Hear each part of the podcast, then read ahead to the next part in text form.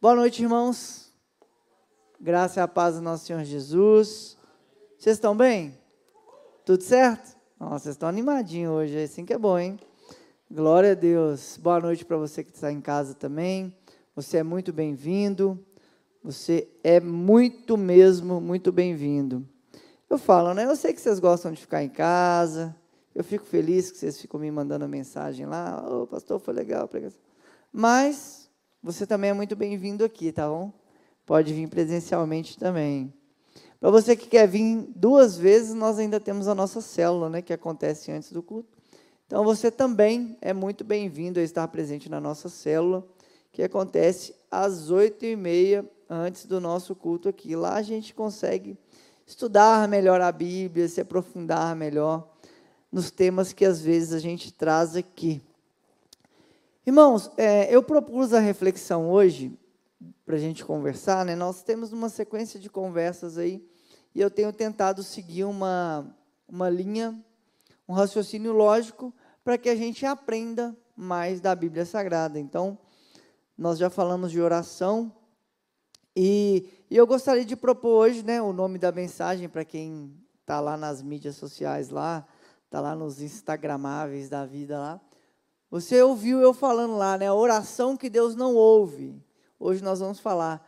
O Renato acabou de falar aqui de uma oração que Deus ouve e ouviu.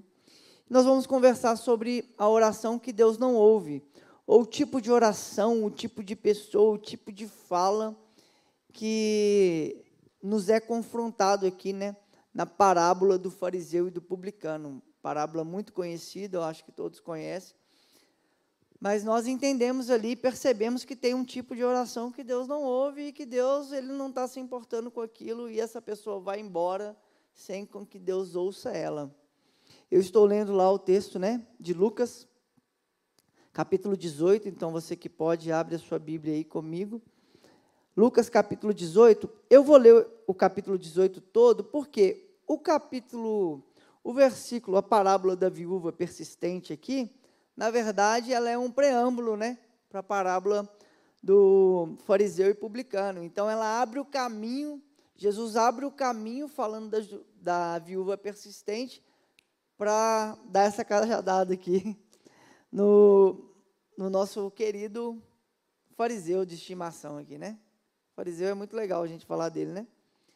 É interessantíssimo, gente. Quem que é o fariseu? É importante a gente falar sobre isso, porque quando a gente fala de fariseu, a gente fica lidando com o fariseu de forma pejorativa, né?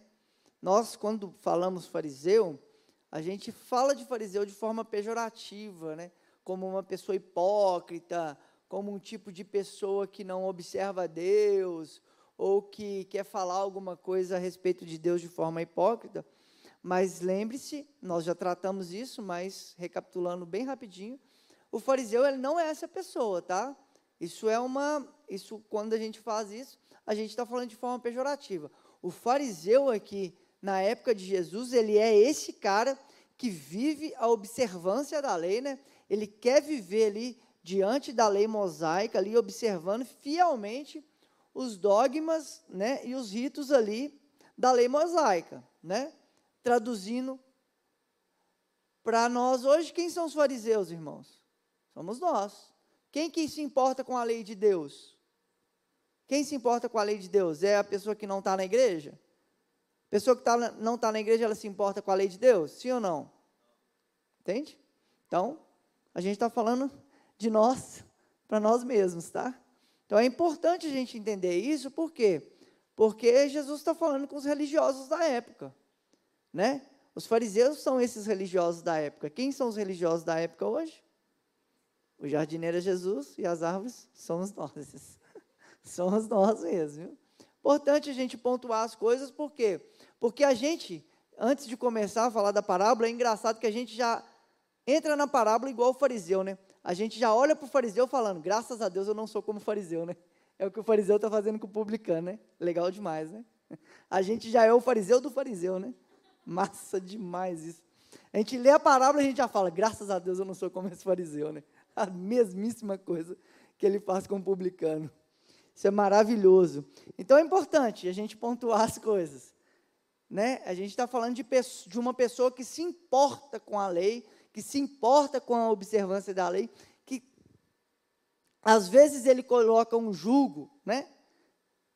Sobre o outro, que ele não consegue, né? Suprir, a gente fala sobre isso, mais ou menos o que a gente faz mesmo. Mas a gente, quando a gente vai ler, a gente sempre fala o quê?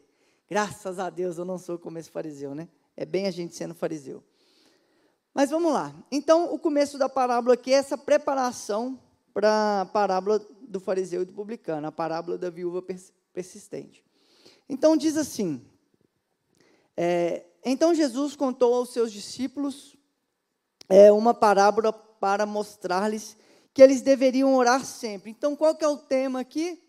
O tema da conversa é orar sempre.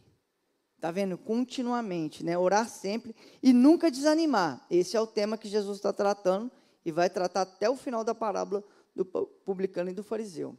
Não desanimar. Ele disse: certa cidade havia um juiz que não temia a Deus. Está vendo? O juiz não temia a Deus, nem se importava com os homens. E havia naquela cidade uma viúva que se dirigia continuamente a ele é, suplicando-lhe, né? Nós estamos falando de orar continuamente, orar sempre. Então, o que, que ela faz? Ela suplica a esse juiz, né? Faze-me justiça contra o meu adversário.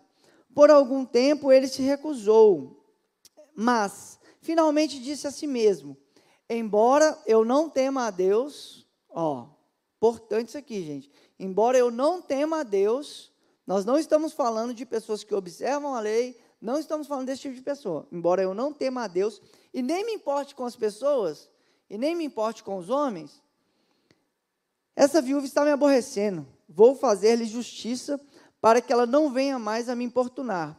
Né? Vou resolver esse problema aqui que está me afligindo. Né? Pessoas que não se importam com as pessoas, às vezes resolvem os problemas das pessoas, e nós dizemos que nos importamos com as pessoas, não resolvemos os problemas das pessoas. Muita coisa para a gente aprender em pouco tempo. Mas, e o Senhor continuou: ouçam o que diz o juiz injusto. Acaso Deus não fará justiça aos seus escolhidos que clamam por Ele? Então tem uma, tem uma coisa muito importante aqui, irmãos. Nós estamos falando de um justo juiz, que a gente sabe que é Deus, e a gente está falando de um juiz justo. Então, justiça né, é o tema que está em pauta aqui também, né? Que, que clamam a Ele dia e noite, continuará fazendo-os esperar? Eu lhes digo, Ele lhes fará justiça, e depressa. Contudo, quando o Filho do Homem vier, encontrará paz nessa terra? E aí, entramos na parábola do fariseu e do publicano. E alguns que confiavam em o quê? Em sua própria o quê? Qual que é o tema daquilo que a gente está conversando aqui? Oração sem cessar, a gente está falando de súplica e a gente está falando de justiça. Então, aqueles que confiam da sua, em sua própria justiça. Irmãos, quem que é o justo juiz? Está escrito lá em Romanos. Se você puder pôr aí para mim, Lucas, Romanos, no capítulo 12, no versículo 19, nós vamos entender diretamente o que está se tratando aqui nesse, nessa parábola aqui. Alguns que confiavam em sua própria justiça. Romanos, no capítulo 12, versículo 19, ele diz assim: Amados, nunca procurem vingar-se, mas deixem a ira com Deus, pois está escrito: A minha vingança eu retribuirei, diz o Senhor. Quem que é o justo juiz, irmãos? É, ju, é o próprio Deus. Porque então a gente já precisa entender uma coisa. Nós estamos falando de confiar na sua própria justiça. Então o que, que a gente precisa aprender aqui de forma muito simples e clara? A nossa justiça não é a justiça de Deus. Porque nós queremos ter justiça sobre as coisas. É o que vai acontecer aqui embaixo, né? O que o fariseu vai fazer com o publicano aqui. E aí, assim diz o Senhor, ao contrário, olha qual que é a justiça de Deus. Então, a minha vingança, minha é a vingança, eu retribuirei, assim diz o Senhor. Isso é o Deuteronômio, tá? O que o Paulo está citando aqui é o Deuteronômio, está lá atrás. Isso é Deuteronômio 32, versículo 35. O Paulo está citando isso aqui.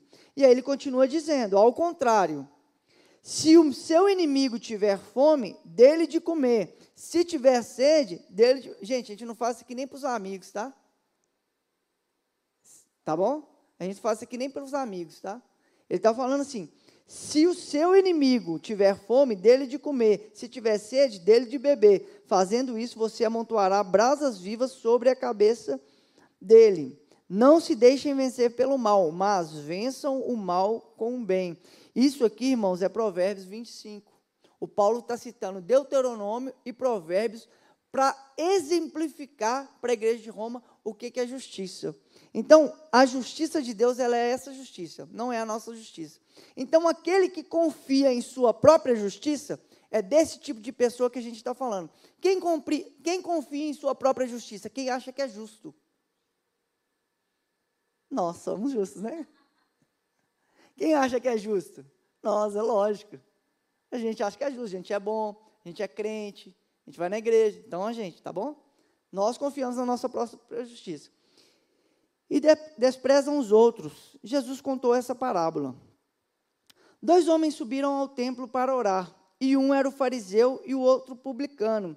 Quem que é esse publicano, né, gente? Publicano é aquele que é assim, totalmente excluído do ciclo dele. Por quê? Ele é um judeu de nascença, ele faz um conchavo com Rômula para cobrar imposto do povo dele. Então esse publicano ele é odiado pelo povo dele, irmãos. Entende? Ninguém gosta desse cara. Esse cara não presta para nada. É um povo que está extorquindo o povo dele. Então, esse cara não presta, não. Subiram um fariseu e um publicano. O fariseu, em pé, orava no íntimo: Deus, eu te agradeço, porque eu não sou como os outros homens, ladrões, corruptos, adúlteros, nem mesmo como este publicano. Jejuo duas vezes por semana e dou o dízimo de tudo que ganho. Mas o publicano ficou em distância. Isso aqui, irmãos, é importantíssimo. Porque o, o, Mate, o Lucas aqui, quando ele está falando aqui que o Mateu, que o publicano, ele está ficando distante, a entrada dele já mostra o que ele pensa. Ele já é um indigno. Ele já não se vê digno de estar nesse lugar. Ele já fica distância. Como que o fariseu faz? O fariseu ele já entra, fica em pé e começa a mostrar para todo mundo o que ele é, né? O que, que é isso aqui, gente? Isso aqui é o Mateus, no capítulo 15, versículo 9, tá? Eu vou ler esse Mateus aqui, porque ele é muito importante. Por quê? Porque quem são esses fariseus? Né? São os mestres da lei. Né? Aqui no, no capítulo 15 de Mateus, ele vai tratar sobre esses mestres da lei. Quando ele vai resumir quem são esses mestres da lei? Ele vai dizer o quê? Ele vai citar o Isaías, né? Esse povo me honra com os lábios, mas o seu coração está longe de mim. Em vão me adoram, em vão me adoram. Seus ensinamentos não passam de regras ensinadas por homens. Essa aqui é a definição do fariseu. Eles me honram com os lábios, eles falam bonito, mas o seu coração está longe de mim. Em vão me adora. Isso aqui, irmãos, é o Mateus citando Isaías. É interessantíssimo, irmãos, porque essa ponte entre o Antigo e o Novo Testamento, ela bem feita, você vai ver a riqueza, a riqueza que o Antigo Testamento tem para nos ensinar. E não precisa de você ficar falando que Davi venceu o gigante e você tem um gigante para vencer e você vai vencer. Não, para com isso. Sai desse lugar. Pelo amor de Deus. A gente já é adulto. Você vai ver a riqueza que tem no, no Antigo Testamento. E aí, beleza, seguindo o texto, o publicano ficou em distância. Ele nem ousa olhar para o céu, mas batendo no peito, dizia: Deus, tem misericórdia de mim, eu sou pecador. Eu lhes digo que esse homem, não o outro, foi para casa justificado diante de Deus. Uma palavra importantíssima para nós cristãos. Ele foi justificado diante de Deus, pois quem se exalta será humilhado e quem se humilha será exaltado. Então, irmãos, tem uma pergunta importantíssima que está sendo feita nesse texto aqui. Qual que é a pergunta que o próprio texto ela joga na nossa cara aqui? o Israel que gosta muito de fazer pergunta. Então, qual que é a pergunta desse texto aqui, Israel? A pergunta é: qual é a postura certa diante de Deus? Pronto. Esse texto aqui, ele está falando isso para nós. Ele está fazendo uma pergunta. Por quê? Porque a gente acha que existe uma postura correta diante de Deus. Qual que é essa postura correta diante de Deus? A partir dessa pergunta, nós podemos fazer várias outras perguntas para o texto. Por exemplo, eu separei algumas aqui. Perguntas que são feitas a partir da leitura de, do texto. Como Jesus reage diante de duas pessoas de vida moral e religiosas tão diferentes e opostas? Como que Jesus, ele pega uma pessoa que tem uma vida moral e religiosa completamente diferente uma da outra e como que Jesus reage a isso? Qual que é a postura dele? Que é para você ir pensando. Qual que é a sua postura quando você lida com pessoas que têm uma vida religiosa e moral diferente. Como Jesus pode dizer que não reconhece o homem piedoso? O fariseu é esse piedoso, né? O que, que o fariseu faz, gente? Olha o que, que o fariseu, ele ora em pé, ele agradece a Deus, porque ele não é como ladrão, como corrupto, nem ele jejua e dá o dízimo, né? Como que Jesus ele não reconhece uma pessoa tão piedosa como essa? Como? Será que para Jesus o que é fundamental na vida é a vida religiosa? Estamos fazendo perguntas para o texto. Para o texto. Será que para Jesus o que importa é a vida religiosa? Será que para Jesus a misericórdia de Deus alcança quem a gente menos espera? Porque é isso que está acontecendo aqui. Qual que é a hora que o publicano fala assim, eu vou mudar de vida, minha vida vai ser transformada? Qual que é a hora? Não existe no texto. Será que a, misericórdia de Deus alcança pessoas que a gente nem espera que ela alcance? Como lidamos com essas palavras desconcertantes de Jesus? Essas palavras de Jesus são desconcertantes. Quem está ali, para a gente que olha para o fariseu de forma pejorativa, a gente leva uma ênfase no texto que não tem. Mas para quem está ali, é um absurdo o que Jesus está fazendo. É um absurdo. Então vamos lá. Uma parábola desconcertante, né? Meu subtítulo chamaria isso. Uma parábola desconcertante. O fariseu, ele ora em pé, ele é seguro de tudo que, que ele fala. A sua consciência não acusa de nada. É, tipo, estou bem farisaico aqui, né? Em pé, cheio de consciência, e a minha consciência não me acusa de nada, eu estou fazendo aquilo que é certo, né? Ele não é hipócrita, ele diz a verdade, ele cumpre fielmente a lei, inclusive vai além ele não atribui mérito a si mesmo. Porque a gente tem um rolê de falar assim: não, mas não sou eu, não, sou Deus. Entende? A gente tem uma falsa humildade de falar assim. E aí, quando a gente fala, por exemplo, de oração, a gente fala assim: não, mas eu nem fico orando pedindo a Deus, não, eu, eu oro agradecendo. É o fariseu falando, entendeu? O que, que ele faz? Olha aqui. Ele fica em pé orando: Deus, eu te agradeço. Primeira coisa que o fariseu faz. Entende? Tem uma capa. A capa é boa, irmão. A capa não é ruim, não, tá?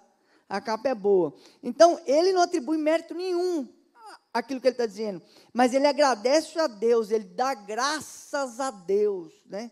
Se esse homem não é santo, irmãos, quem será? É isso. É a pergunta. Se esse tipo de cara não é santo, quem será? Esse, sem dúvida, ele pode contar com a bênção de Deus. Deus vai olhar para esse cara e falar, cara, esse cara é bom demais. Não, tem jeito não. Ele faz tudo. Ele observa a lei, ele cumpre a lei Moisés, ele está fazendo tudo que é certo. Mas quem que é o publicano? O publicano, ele se retira para um canto.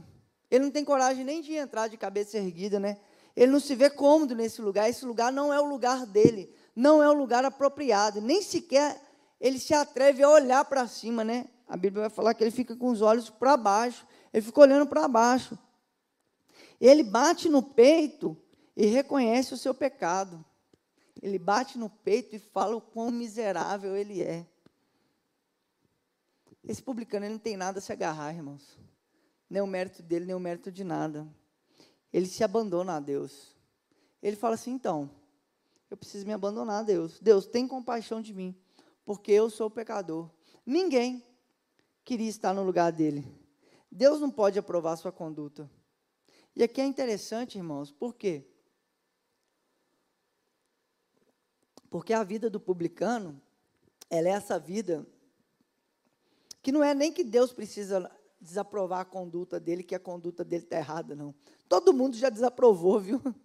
Todo mundo já desaprovou a conduta dele. Eu gosto muito de falar aqui do The Chosen, e é importante o The Chosen hoje, na minha, eu penso que o The Chosen hoje é muito importante, por quê? Porque é difícil para nós, pastores, pregadores, criar imagens na sua cabeça. É difícil, porque quando eu estou falando aqui, geralmente vocês estão pensando né, na, na forma técnica do texto. O que está certo, o que está errado, o que, que eu estou aprendendo, o que eu não estou aprendendo. A, a, nossa cabeça ela funciona mais ou menos nessas categorias. Só que quando você vê uma série como The Chosen, você consegue entender a narrativa do texto. Você consegue visualizar aquilo que a gente não consegue, às vezes, traduzir. Por isso que as imagens sempre foram importantes. As imagens são importantes. Por quê? Porque você consegue entender a narrativa do, do texto, você consegue entender aquela briga do Pedro para não sair de casa com a esposa dele. Quem que já viu The Chosen? Já assistiu? Em nome de Jesus, assiste. E assiste de novo. Em nome de... Entende? Você consegue enxergar a aflição de uma pessoa que está em dúvida, como Tomé, você consegue, você consegue visualizar isso aqui melhor. Você consegue ver a narrativa melhor. Você consegue falar, é rapaz, não é fácil assim. É fácil para a gente olhar para a Bíblia e falar assim, ah, os caras largou tudo para seguir Jesus, que fácil? Fácil como? Né? Então, então, se a gente acredita nessas palavras de Jesus, o cobrador de imposto desceu justificado e o fariseu não. Então, nós precisamos entender, então, a gente já põe um, uma vírgula importante aqui, que a misericórdia de Deus alcança todos.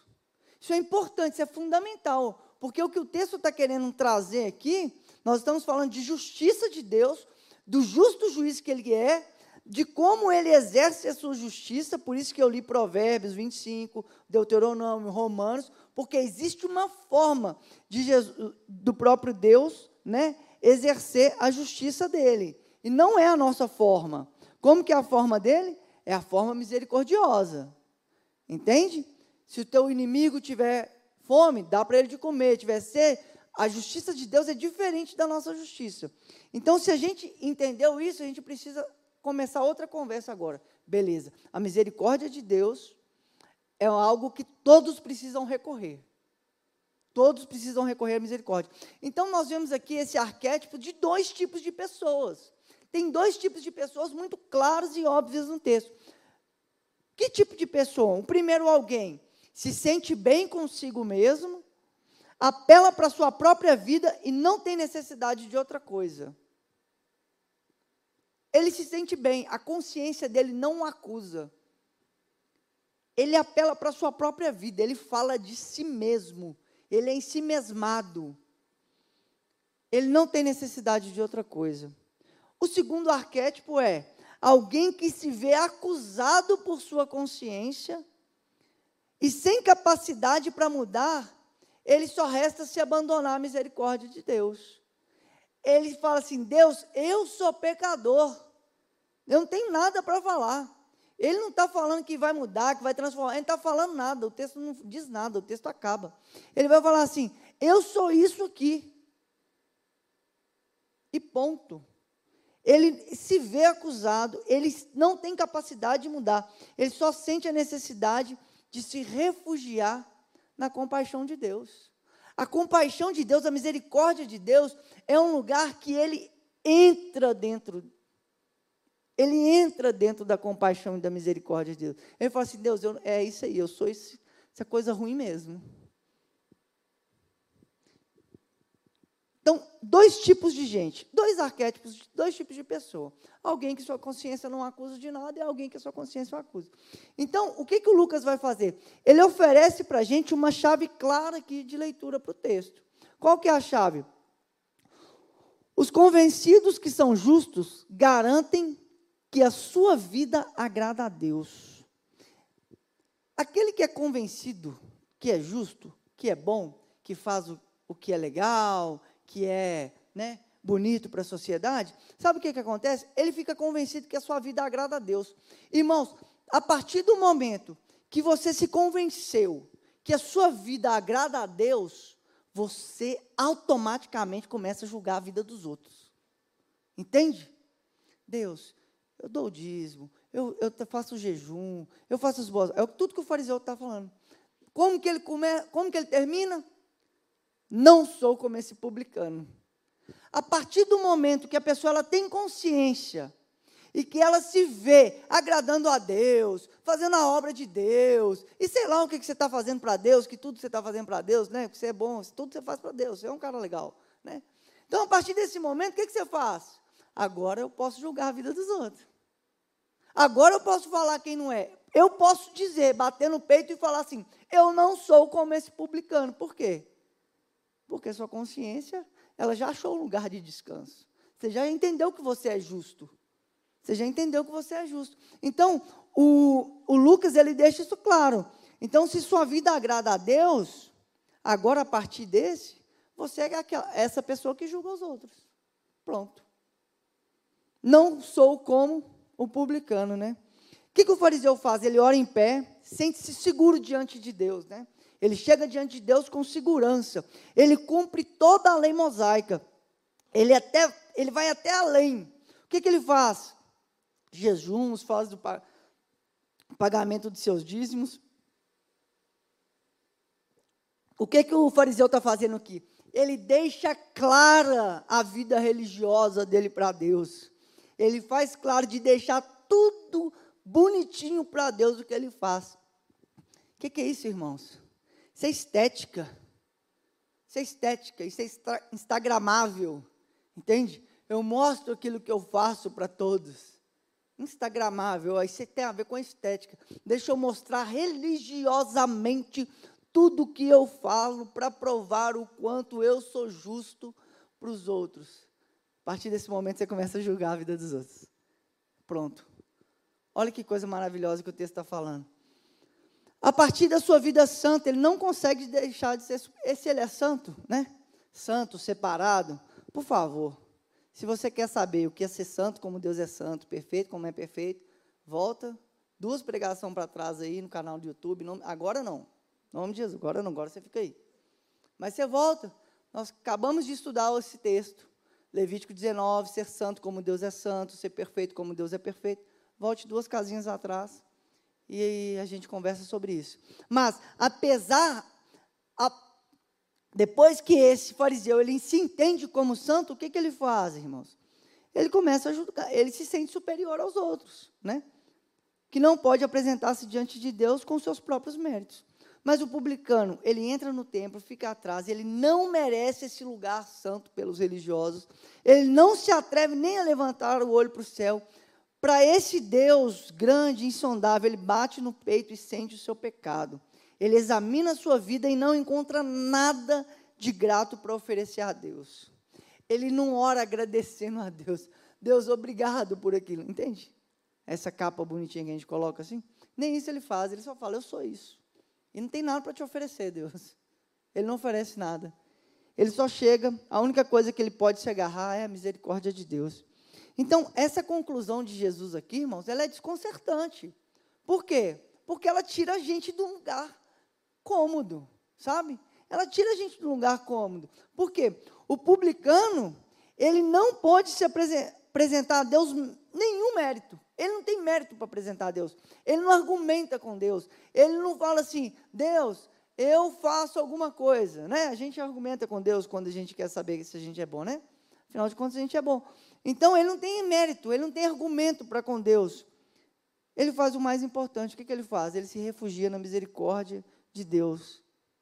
Esse publicano, ele volta para casa justificado. Essa pessoa ela volta para casa justificada.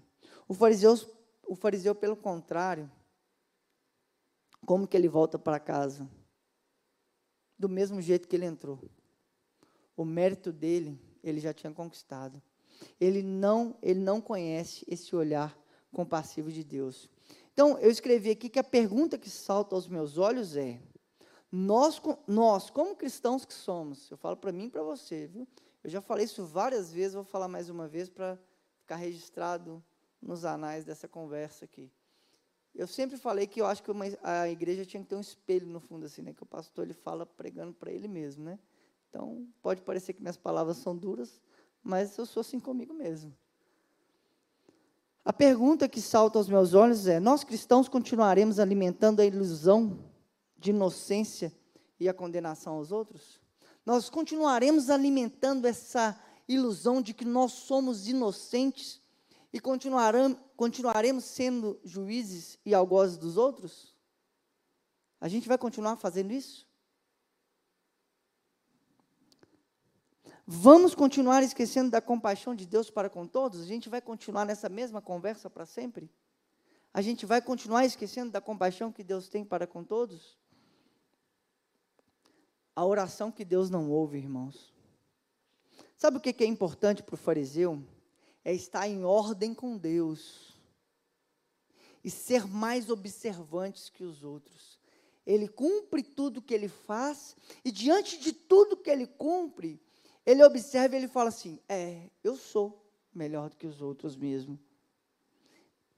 Sabe qual é a oração que Deus não ouve, irmãos? É essa oração de si para si mesmo. É essa oração que retroalimenta aquilo que você já acha que você já é. Essa oração é que o próprio Jesus vai falar: você vai ganhar sua recompensa, irmãos. Aqui na terra mesmo. As pessoas vão virar para você e vão falar assim: nossa, Wesley, como você ora bonito. Nosso Wesley é um homem de oração. Você ganhou sua recompensa. Sua recompensa está aqui mesmo. Nossa, Diego, como é bonito ver o Diego orando. Como é bonito ver o Diego pregando. Como ele, é, olha, a fala dele é bonita, a estética da fala é bonita. Ele tem um linguajar bonito. Está aí.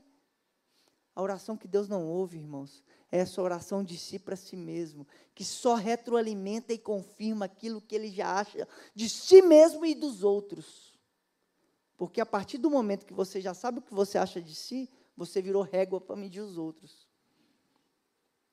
Ele está contemplando a si mesmo, conta a sua própria história. Já viu as pessoas, né? Quando elas vão justificar algumas coisas, o que, que elas fazem? Começam a contar as suas próprias histórias, cheias dos seus próprios méritos. É isso que acontece, né? Ele precisa sentir-se bem diante de Deus, né? Ele está afagando o próprio ego dele diante de Deus, né? Para exibir-se como superior aos outros. Esse não sabe orar, não reconhece a grandeza de Deus, nem confessa sua própria pequenez. Busca a Deus para enumerar as boas obras dele. Já viu aquela pessoa, né? Já falei isso, né? Ele é, fala assim: a Bíblia é a palavra de Deus, né? E fala e grita, a Bíblia é a palavra de Deus. Não abre a Bíblia para pregar, irmãos. Oh, dá até coceira, rapaz. Estou falando sério. Eu começo até a coçar. Entende? A estética da linguagem é bonita. O teor da Bíblia Sagrada, você não vê em nada. Não vê densidade na fala, não vê nada. Então o que, que ele faz? Ele está enumerando as boas obras dele, por trás de sua aparente piedade, né? Tem uma aparente piedade em tudo aquilo que ele faz. Ele esconde, na verdade, uma atitude de um ateu. Ele não precisa de Deus, ele não pede nada, basta a si mesmo. Esse é o tipo de oração que Deus não ouve. Mas o publicano, ele sabe que não é bem visto pelo povo, seu ofício de cobrador de imposto é odiado e desprezado, ele reconhece que é pegador, ele não se vangloria em nada, não tem nada a oferecer a Deus, só receber perdão e misericórdia. O publicano não tem nada a oferecer para Deus, irmãos. Ele só recebe de Deus o quê? Perdão e misericórdia. Em sua oração há o quê? A autenticidade. Ele é um pecador, ele pode ser, mas esse pecador aqui, ele está no caminho para a verdade. Porque ele reconhece a sua pequenez diante de Deus e reconhece o tanto que ele não merece nem estar tá nesse lugar que Deus fala com ele.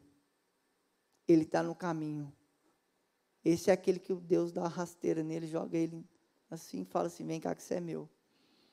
Para nós é importante percebendo quando a nossa fé está sendo mais estética. E eu falo de estética, irmãos, aqui porque eu acho que esse é um, o mal do nosso tempo.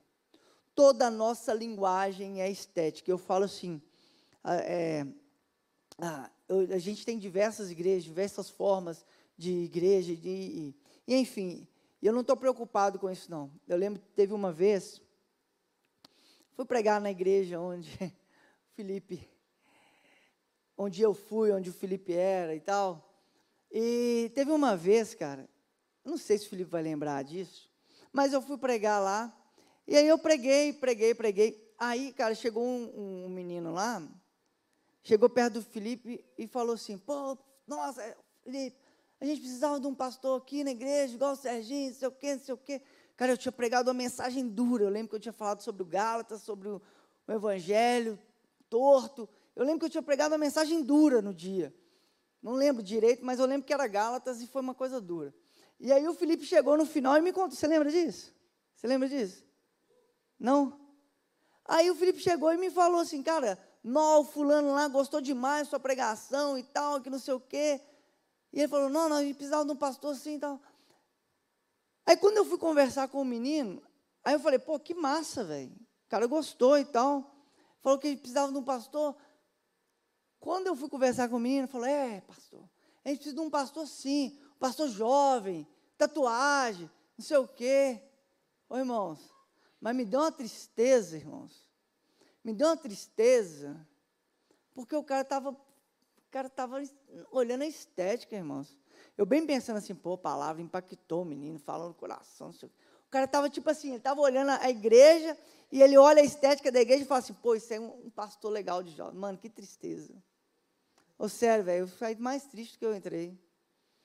Entende? A gente precisa perceber, irmãos, quando a nossa linguagem, quando o nosso labor, quando a nossa fé, ela não se transformou em estética. A gente está preocupado naquilo que a gente vai mostrar para as pessoas. Nós preocupamos com mil coisas, sempre temos muitas coisas para fazer e negligenciamos as coisas que são importantes. Que é o que o João vai dizer ali né, no capítulo 15, que a gente seria reconhecido por quê? Pelo amor. Entende? O amor, a alegria interior, a esperança, a paz de consciência. Todas essas coisas a gente negligencia, por quê? Porque o que importa para a gente é a estética. É necessário nos perguntarmos definitivamente o que estamos procurando na nossa caminhada de fé. Irmãos, assim, eu tenho 38 anos, né? Então, assim, eu sou um velho, novo, meio velho, meio novo. Para os jovens, eu sou velho. Para os velhos, eu sou novo. Então, eu me considero velho. Então, está tudo certo. Mas o que, que acontece? O Felipe é mais velho que eu, então eu fico feliz. É, o que, que acontece, irmãos? Eu não sei se eu estou chegando na crise da meia-idade, que eles falam, mas é real, irmãos. Você tem que. Para qual caminhada de fé que você está fazendo? Que tipo de fé que você tem que responder? Eu já passei do momento de querer saber de estética, de querer saber da linguagem. Qual que é a procura da sua caminhada de fé? Você precisa responder isso para você. O que, que te faz sair de, uma, de casa 10 e meia para assistir um culto? Entende? Fica aí, mas vem aqui também. Não fica só em casa, não. Mas entende? A gente tem que responder isso de forma objetiva, irmãos. Excesso de exterior, nada de interior. A nossa fé hoje é estética, ela é eventual, ela é exterior, não tem a ver com interioridade, não tem a ver com espiritualidade. A nossa fé, ela é uma fé, a fé cristã, ela é uma fé, irmãos, que é a partir da essência. Ela é uma fé que ela brota a partir do interior. E a gente está preocupado com a estética. Gente, é a, a, nossa fé cristã, a espiritualidade cristã, ela é essa arte de viver a partir de dentro. Não é a partir de fora. Não é a partir das coisas que fazemos. É a partir daquilo que somos. Não são os sãos que precisam que têm necessidade de médicos, mas sim os doentes. Jesus, ele vai advertir para esses que acham que não precisam, que para esses que acham que não é a partir de dentro, mas a partir da estética de fora, né? Eu dou o dízimo, eu dou não sei o quê, eu tenho, é isso tudo que o fariseu está dizendo. Ele vai falar assim: não é foi para esses. Esses acham que não precisam. Eu vim para outro tipo de pessoa, né? Ele veio chamar Ele não veio chamar justos, mas pecadores ao arrependimento. Quem se enxerga como pecador tem a consciência da sua clara miséria. Sabe que não pode apresentar-se como suficiente dignidade diante de Deus, tampouco e sequer diante de si mesmo. Caminhando para o final, irmãos, isso aqui é super importante, irmãos. Se você entende que você não tem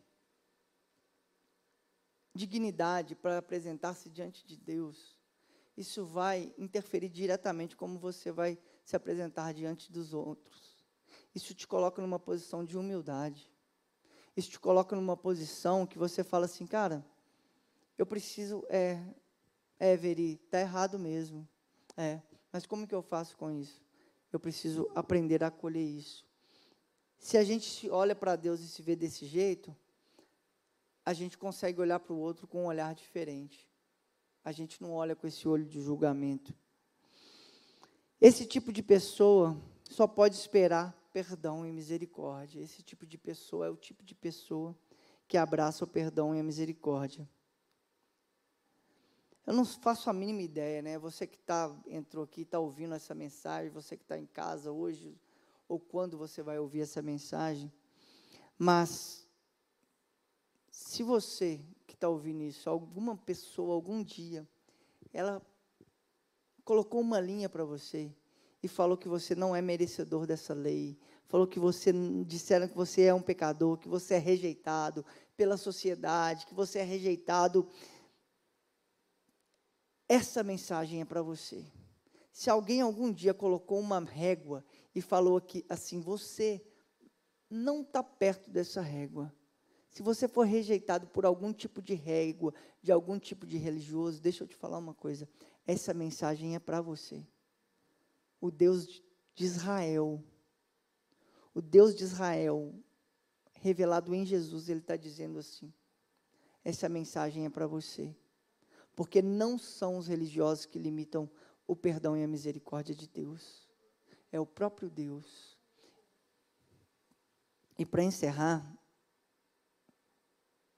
não se esqueçam, de acordo com Jesus, só saiu justificado do templo aquele que batia no peito dizendo: Ó oh Deus, tem compaixão deste pecador.